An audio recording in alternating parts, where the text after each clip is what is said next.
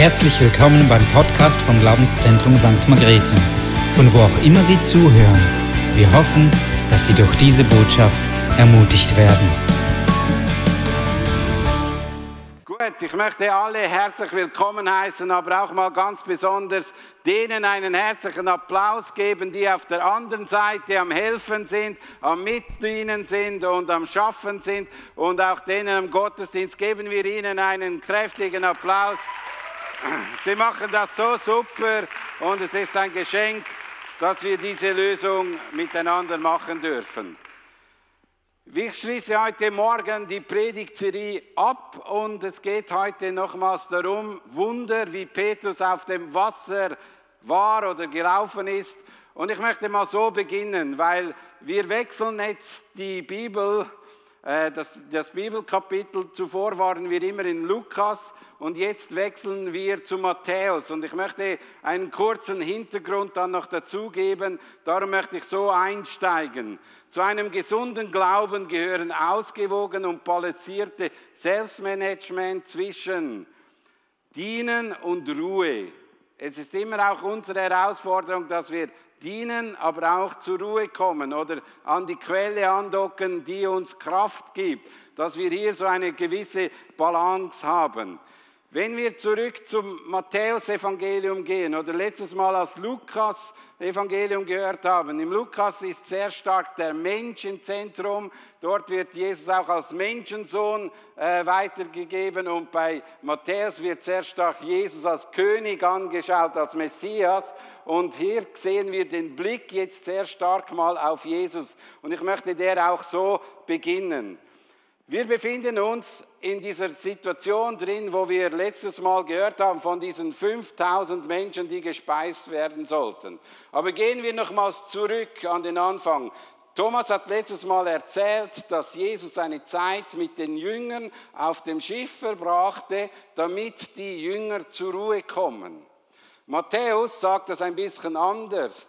Wenn wir Matthäus 14, Vers 13 lesen, heißt es dort, als Jesus das hörte, zog er sich zurück. Er fuhr mit dem Boot an einen einsamen Ort, um allein zu sein. Was hörte er dort? Er hörte, wie sein Cousin Johannes der Täufer auf eine grausame Art und Weise umgebracht wurde. Eine Art, wie der krasseste Horrorfilm zeigt. Eine Tochter hat seinen Vater dazu bewegt, dass man dem Johannes den Kopf abschneidet und ihn mit dem Silbertablett dieser Gemeinschaft äh, darbrachte. Und das war die Situation. Darum musste Jesus in die Ruhe gehen, weil das hat ihn bewegt. Das war ein grausamer Tod. Das hat ihn nicht einfach kalt gelassen sondern das hat ihn so bewegt, dass er sich Zeit genommen hat, in die Ruhe zu gehen. Aber jetzt sehen wir, was passiert ist. Er ist mit dem Schiff, in, wollte an einen einsamen Platz gehen, wo er zur Ruhe kam. Und dann kam er an dem Schiffsteg an und so viel tausend Menschen standen dort. Und äh, ich weiß nicht, ob die Menschen nicht mitbekommen haben, was passiert ist, oder ob sie irgendwie äh, einfach ihre Bedürfnisse über das gestellt haben, den Zustand von Jesus. Weil Jesus hätte jetzt eine Ruhe verdient gehabt, er hätte eine Zeit der Trauer nötig gehabt, aber da waren so viele Menschen, dass er vom Morgen bis am Abend diente. Zuerst kamen so viele Kranke, die er geheilt hatte. Und wenn wir danach die Speisung anschauen, sehen wir, dass es also vom Morgen bis am Abend ging, in seinen Dienst. Und das bewegt mich auch in meinem eigenen Herzen, weil hier entdecken wir etwas von Jesus. Jesus konnte seine Bedürfnisse in den Hintergrund stellen und orientierte sich am Willen Gottes. Und du kannst die nächste Folie äh, reingeben. Und wir brauchen eine Balance zwischen Körper, Geist und Seele. Aber manchmal ist dieser gelbe Fleck dort drin mit dem Ich, mit meinem Ich drin. Ich muss jetzt Ruhe haben oder ich will jetzt und ich möchte jetzt. Und bei Jesus war es nicht das Ich der Persönlichkeit, das ihn führte, sondern der Herr, der Wille Gottes. Und das ist der Unterschied, den wir manchmal auch in unserem Leben merken. Wir, wir sind sehr oft ich-zentriert und können dann nicht im Willen Gottes drinstehen und haben so auch eine ungesunde Balance. Das Wort Gottes sagt auch, zuerst trachtet zuerst nach dem Reiche Gottes und dann wird euch das Rest dazugegeben.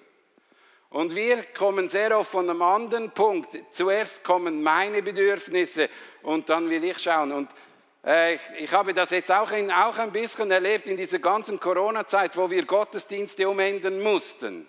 Wie oft hörte ich, ich kann doch nicht zweimal dienen.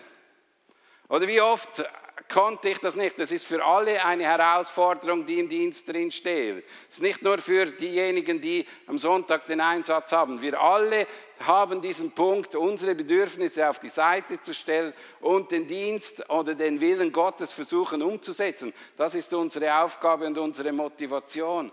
Und das bewegt uns. Und wir sehen bei Jesus, wie es Thomas letzte Woche auch gesagt hat, Vers 14, als Jesus die vielen Menschen sah, ergriff ihn tiefes Mitgefühl und er heilte die Kranken. Also es war dieses, diesen Einblick in die Herzen der Menschen, diesen Zustand zu erkennen. Da wusste er, jetzt kann ich nicht Ruhe machen. Jetzt sollte ich den Menschen dienen, weil die haben es nötig.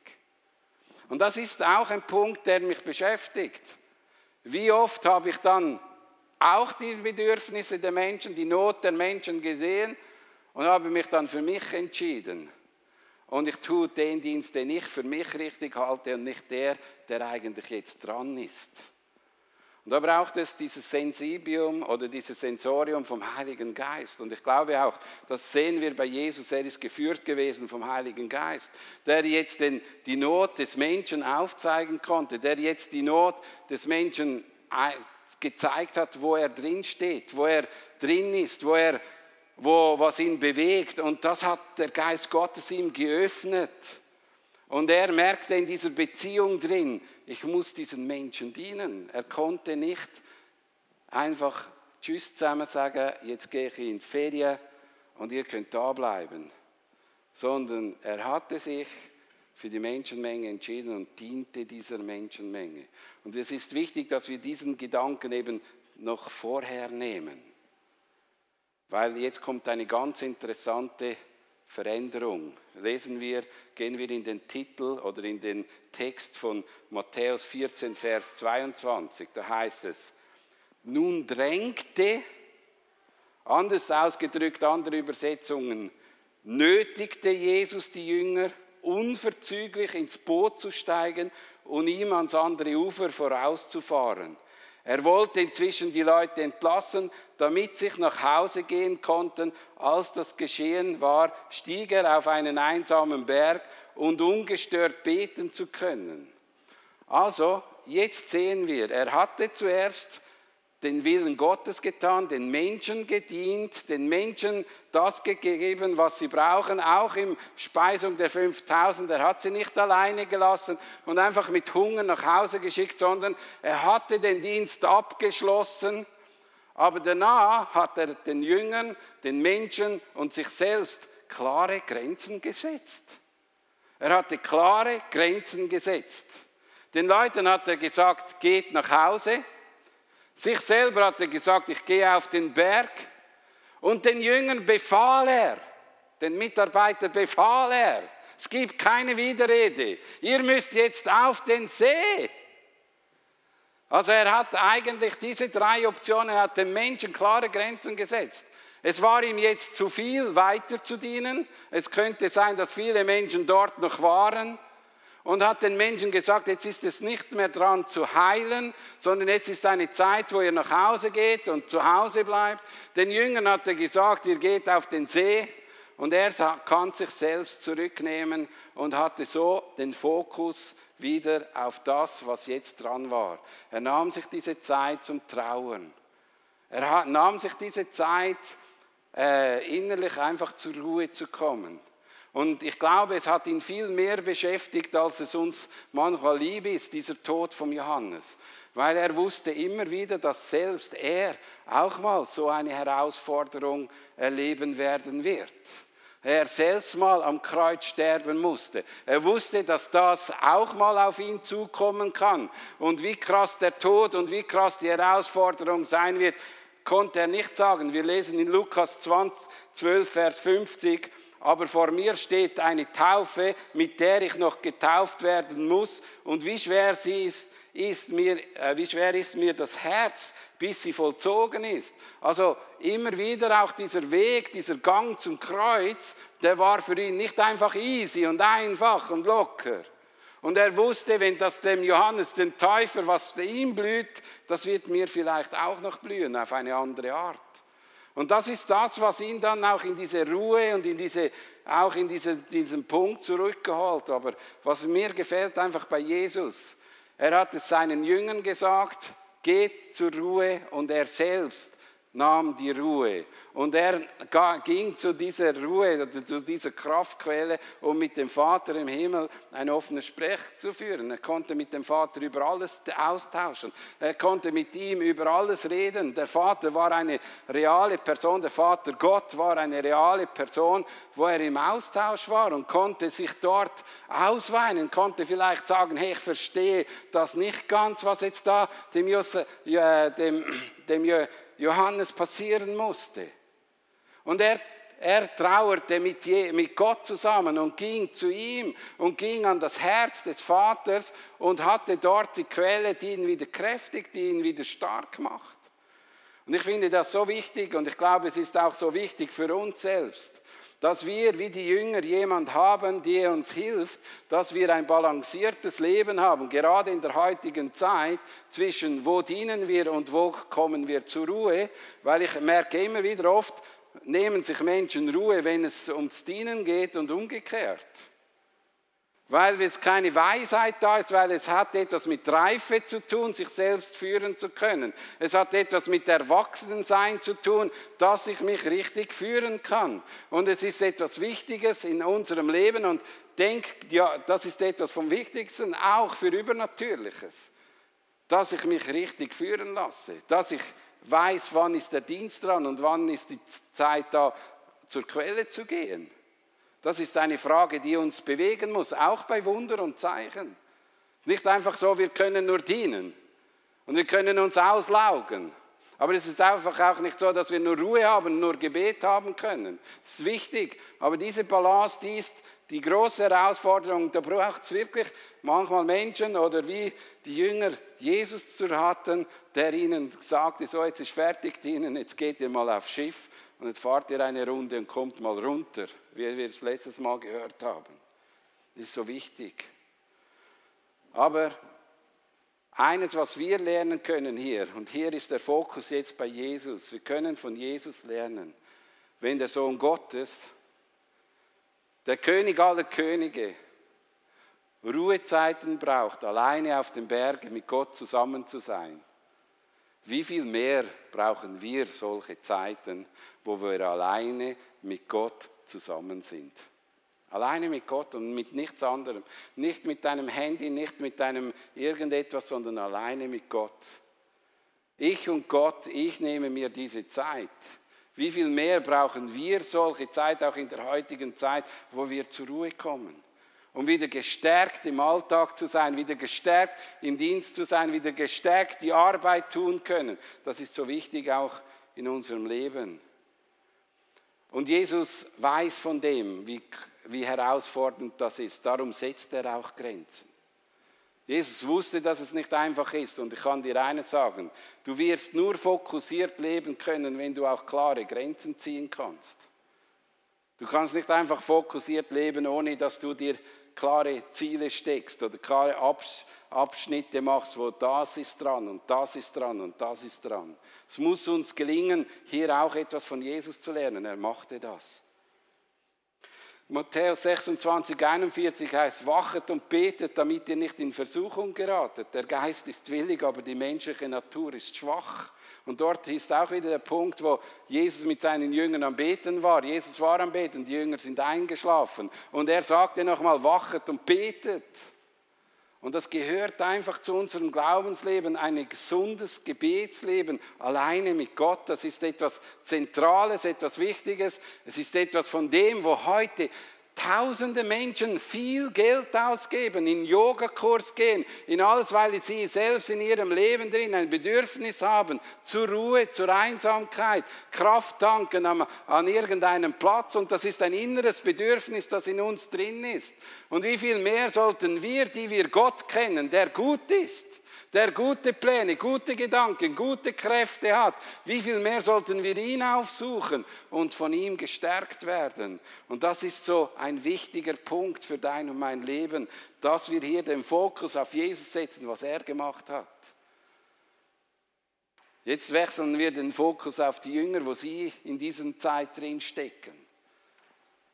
Sie sind jetzt in einem Sturm, Vers 23 und 25. Später am Abend war er immer noch dort, ganz alleine. Das Boot befand sich schon weit draußen auf dem See und hatte schwer mit den Wellen zu kämpfen, weil ein starker Gegenwind aufgekommen war. Gegen Ende der Nacht kam Jesus zu den Jüngern, er ging auf den See. Und jetzt auch wieder der Punkt, Jesus hatte ja die Jünger auf den See geschickt. Und vielleicht war in diesem Moment, wo sie auf dem Bötli waren, noch ein wahnsinniger schöner Sonnenuntergang. Und die Jünger dachten, oh, wie schön. Jetzt können wir nach diesem langen, strengen Tag, wo wir so viel gedient haben, auf dem Bötli sitzen und dann die Füße rausstrecken und vielleicht noch ein Paddeli zwitschern und einfach die Sache zu genießen. Und wenn Jesus befiehlt, dann kommt es ja sowieso nur gut. Wenn Jesus irgendwie in einen Dienst hineinschickt, da werden wir nie Probleme haben. Nie Sorgen, nie Nöte, keine Stürme, alles glasklar. Aber es kam anders. Sie wurden in einen Dienst hineingeführt, der ihnen die ganze Nacht versaute eigentlich.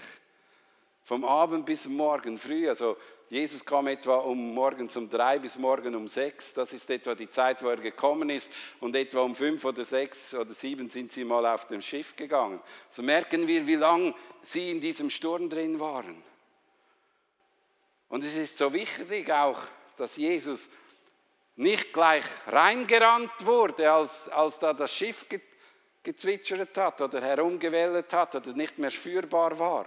Nicht mehr, sondern er wartete, war im Gebet. Er hat es zwar sicher im Überblick gehabt, sagt eine andere Stelle, sagt er sah sie, aber trotzdem, er rannte nicht gleich rein und versuchte gerade das Problem zu lösen, sondern er sah weiter.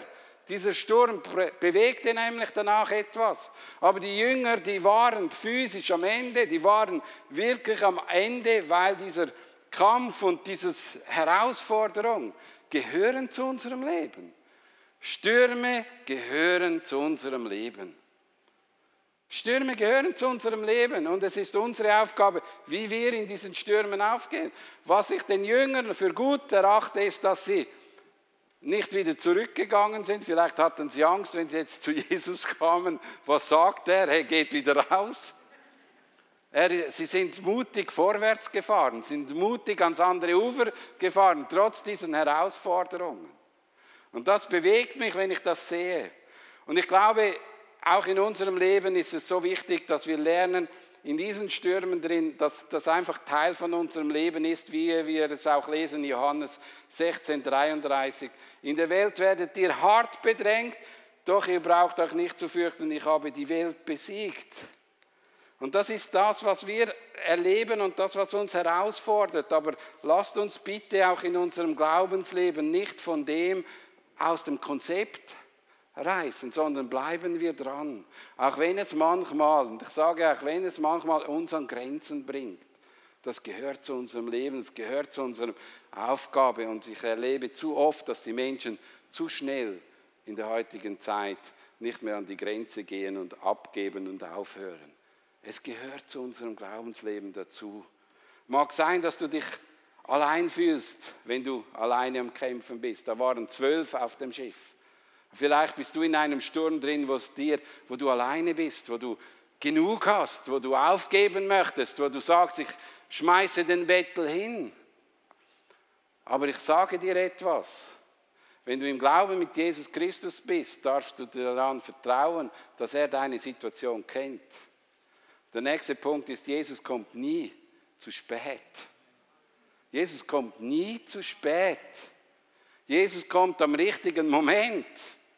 Und er kommt nicht zu spät. Und das sollte unser Leben auch äh, zur Ruhe bringen und uns in eine Gelassenheit führen. Auch wenn diese Stürme toben, er kommt nicht zu spät. Und er sieht deine Situation, weil er sagt ja auch im Wort Gottes, er betet für uns. Er tritt ein im Gebet für deine Situation. Es lässt ihn nicht kalt. Aber vertraue ihm, dass er schon weiß, wie der Ausweg, wie der Ausweg ist. Vertraue ihm, weil das sehen wir jetzt dann. Wenn wir den Fokus weiter auf die Jünger anschauen, sehen wir, sie hatten Angst. Vers 26 und 27. Als sie ihn auf dem Wasser gehen sahen, wurden sie von Furcht gepackt. Es ist ein Gespenst, riefen sie und schrien vor Angst. Ist noch interessant, dass sie keine Angst hatten und nicht so geschrien haben bei den Wellen, aber als Jesus kam, da haben sie geschrien. Da waren sie herausgefordert, da waren sie erstaunt, jetzt kommt jemand da auf dem Wasser. Und sie hatten das Empfinden, es war ein Geist. Und sie hatten Angst, vielleicht gab es zur damaligen Zeit solche Mythen, auf dem See begegnen uns gewisse Wesen oder so, wie, wie irgendwo, am, wo, wo man manchmal sieht in so äh, Seefilmen. Aber nein, es war so, sie hatten große Angst, es hat sie gepackt. Es ist ein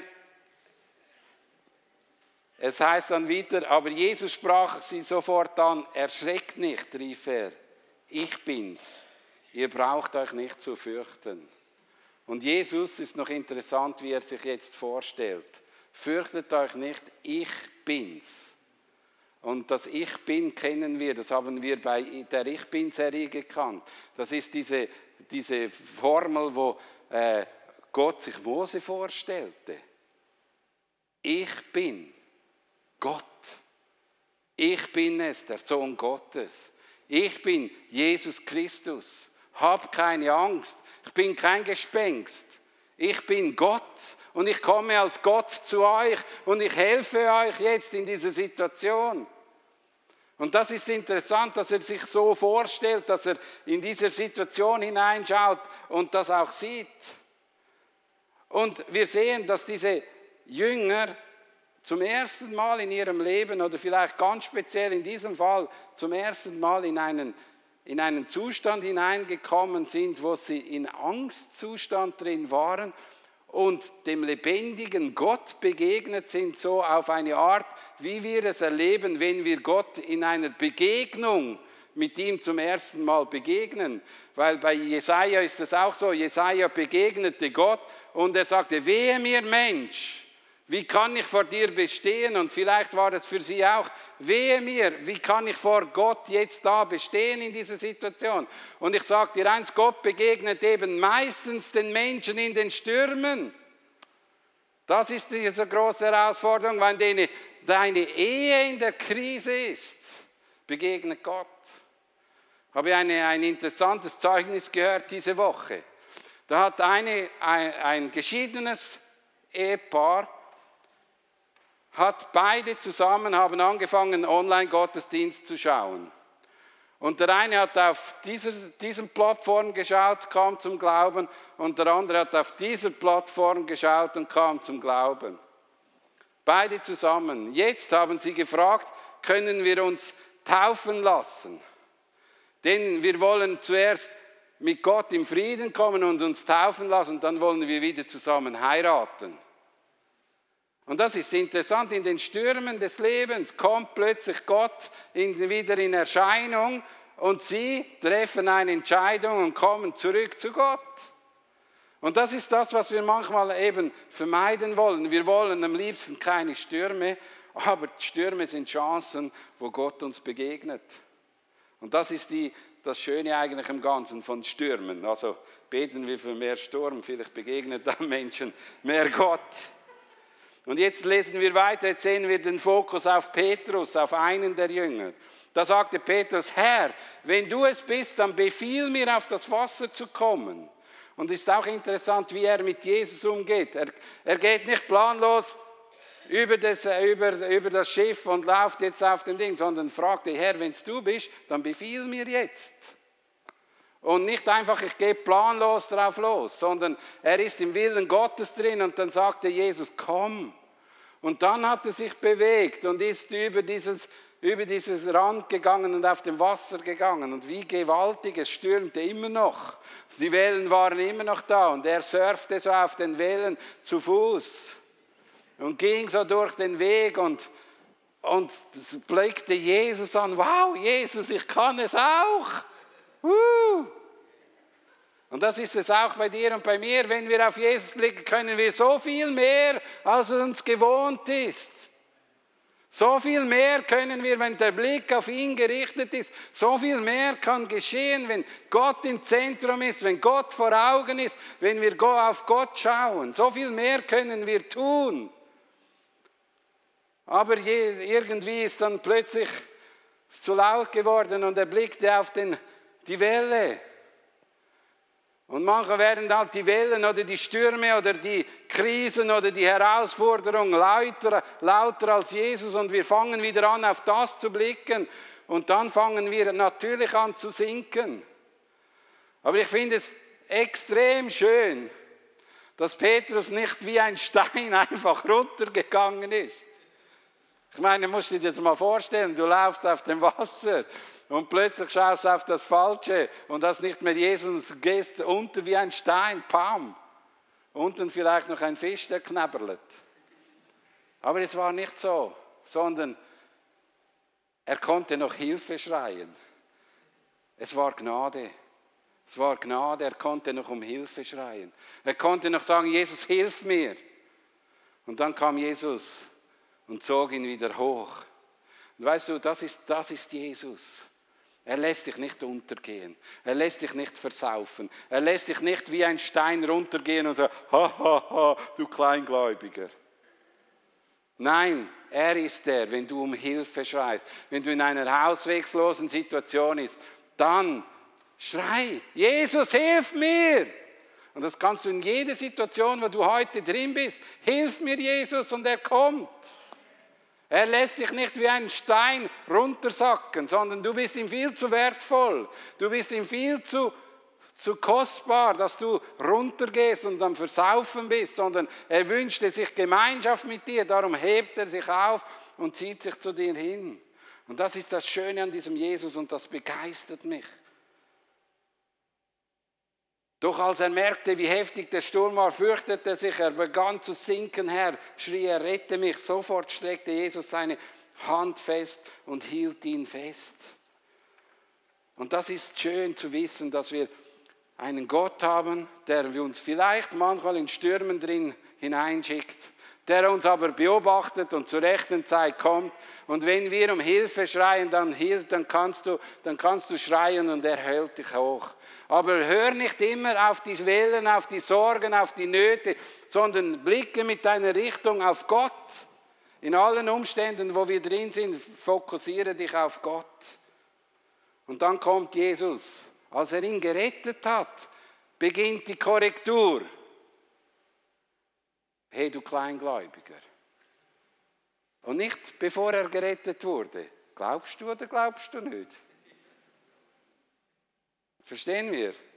Und das ist auch etwas, was wir ein bisschen lernen müssen. Gott wird am Menschen erst dann arbeiten können, wenn er uns gerettet hat. Zuvor wird er nicht an uns einfach äh, Anweisungen angeben, aber wenn er uns gerettet, dann spricht er, du, du Kleingläubiger. Und nicht zuvor muss der Glaube stimmen, sondern in der Not darfst du schreien und er holt dich und dann kannst du dein Leben verändern. Das ist so super schön, dass wir so einen Gott haben, weil wir alle zweifeln zwischendurch. Und wie schön ist, dass wir einen Gott haben, der uns hilft und dann aber auch zurechtweist und uns hilft, weiterzugehen und zu vertrauen. Zum Abschluss, den Jünger wurde bewusst, wer Jesus ist in diesem Sturm. Lesen wir Vers 32 und 33 weiter. Dann stiegen beide ins Boot und der Sturm legte sich. Und als die im Boot waren, warfen sich vor Jesus nieder und sagten, du bist wirklich Gottes Sohn. Das ist im Fall zum ersten Mal im Matthäus-Evangelium, als die Jünger zu ihm sagten, du bist wirklich Gottes Sohn. Weil sie hatten schon mal so eine Situation. Sie waren schon mal im Sturm. Dort hatte, war Jesus noch im Boot und hatte geschlafen. Und als er wachgerüttelt wurde, hat er den Wind befohlen aufzuhören und dann sagen, wer ist denn dieser Mann, dass Wind und Wellen gehorchen? Aber jetzt ist eine Glaubensveränderung passiert, jetzt ist ein Herzensumkehr passiert, jetzt hat sich etwas verändert in ihrem Herzen drin. Jetzt haben sie sich vor ihm niedergeworfen und gesagt, du bist wirklich Gottes Sohn, du bist größer als wir, du bist höher anzubeten als wir. Und das ist auch deine und meine Herausforderung. Wer ist Gott im Sturm? Wer ist Gott in deinem Leben? Wer ist Jesus Christus für dich? Ist er einfach jemand, der du um Hilfe rufst und dann sagt, ja, schon noch, schon noch interessant, wie er das kann? Oder wird er, wenn er dir dann hilft, zu jemand, der du als König anbetest? Und als König vertraust, dass er die besten Wege für dein Leben hat. Und das ist deine und meine Herausforderung. Wie sieht es in deinem Leben aus, wenn Ängste und Herausforderungen kommen. Will ich nur rasch, dass das Problem gelöst wird oder bete ich ihn danach auch als Sohn Gottes an? Und das möchte ich dich heute Morgen herausfordern und sagen, schau, Jesus Christus ist der Sohn Gottes und Jesus Christus soll angebetet werden als König und deine und meine Aufgabe ist es, ihn anzurufen. Im Psalm 50, Vers 15 steht, ruft zu mir im Tag der Not, dann werde ich dich retten und du wirst mich preisen. Und das ist der Punkt. Es, es nützt nicht nur, dass dein Problem gelöst ist. Für das sind die Wunder zu schade. Sondern noch besser wäre, wenn du ein Wunder erlebst und geheilt, gerettet, äh, du von weiß nicht was befreit wirst, dass du danach ihn preist und ihm die Ehre gibst und ihm das Leben anvertraust, dass er dein König sein darf. Und ich wünsche mir das für dich heute Morgen, wenn du zum ersten Mal sagst, ich muss jetzt zu Jesus schreien. Mir ist bewusst, ich bin in einem Sturm drin und ich brauche seine Hilfe, dass wenn er dir dann auch hilft, dass du ihm die Ehre gibst und ihm dankst und ihm Ja sagst. Es waren viele Menschen geheilt worden, aber wenige sind zurückgekommen und haben gedankt. Und das ist der Unterschied zwischen einem Mensch, der an Gott glaubt, und einem Mensch, der nur süchtig nach Wunder ist. Was löst es aus? Bin ich dann in der Beziehung und im Glauben und im Vertrauen mit Gott zusammen? Und das ist das Ziel von einem Wunder. Das Wunder will uns immer näher ans Herz vom Vater führen. Das Wunder will uns immer näher zu Gott führen, dass wir unter seinem Leben und seiner Autorität auch unser Herz und Leben ausrichten. Und darum möchte ich dir sagen, die Wunderserie ist aus diesem Grund wichtig. Ja, wir glauben an einen übernatürlichen Gott. Ja, wir glauben, dass er Dinge tun kann, die wirklich wichtig sind für dein und mein Leben. Aber noch wichtiger ist, wenn er es getan hat, dass du schlussendlich ein Nachfolger wirst von ihm. Jemand, der ihm treu ist, jemand, der auf ihn hört, jemand, der nach dem Wort Gottes lebt, jemand, der versucht, das Wort Gottes nicht nur äh, da im Sonntag zu leben, sondern überall, wo du bist, ist Jesus der Chef und kann dich führen und leiten. Das ist das Ziel dieser ganzen Situation mit Wundern. Und ich möchte dich heute Morgen einfach fragen, brauchst du Hilfe, dann ruf ihn jetzt an. Brauchst du Hilfe, dann ruf ihn an. Er wird dich retten und er wird dir helfen, dass du dir die Augen geöffnet werden, dass du der Sohn Gottes erkennst und das wird dein Leben auf den Kopf stellen, das wird dein Leben bereichern und das ist das Schöne. Und wenn du heute Morgen hier bist, dann entscheide dich dafür. Ich möchte mit dem abschließen. Jesus ist Herr auch über die physischen Naturgesetze. Er stärkt seinen Jüngern mit diesem Wunder den Glauben. Obwohl alle bei dieser Kreuzigung flohen, so zerstreuten sie sich doch nicht, sondern blieben beieinander. Ich denke, dass dieses Wunder ausgeschlaggebend war dafür, dass sie nach der Kreuzigung zusammenblieben. Jesus ist Immanuel, Gott mit uns, für die, die ihn schon lange nachfolgen. Er freut sich, wenn wir mutig etwas für ihn wagen. Und ich will, dass du, wenn du heute Morgen hier bist, dass du auch wieder Mut hast, etwas zu wagen mit Gott. Vertrau ihm. Vertrau ihm. Wir wollen ganz speziell einfach jetzt aufstehen miteinander und beten für das, was Gott tun kann. Streck dich aus und sei einfach ready. Vater, wir danken dir einfach für diese Geschichte. Wir danken dir, dass du Menschen hier drin aufgezeigt hast, dass du der Sohn Gottes bist. Und wir danken dir auch, dass Petrus den Mut hatte, aus dem Wasser aufs Wasser zu gehen, um zu erleben, dass Gott mit ihm ist und dass Gott das Wunder tut. Und wir beten dafür, dass auch wir viel mehr Mut bekommen, auch Kühnheit bekommen, die Wege zu gehen mit dir zusammen. Und segne du jetzt auch Leute hier in unserer Mitte, die wieder einen Schub von Kühnheit brauchen, einen Schub von Mut, dass sie wieder Glaubenswunder und Glaubenszeichen vor fordern können. Und wir wünschen uns das, Herr, dass sie Wunder und Zeichen erleben, aber trotzdem dir nachfolgen. Und für Menschen, die heute zum ersten Mal um Hilfe geschrien haben, melde dich in der Gemeinde und melde dich per E-Mail und sag, was deine Not ist. Wir wollen beten und dir einen Weg zeigen, wie du zum Leben kommst. Gott ist real und wir vertrauen, dass er auch dir heute noch hilft und dich heute segnen möchte. Amen.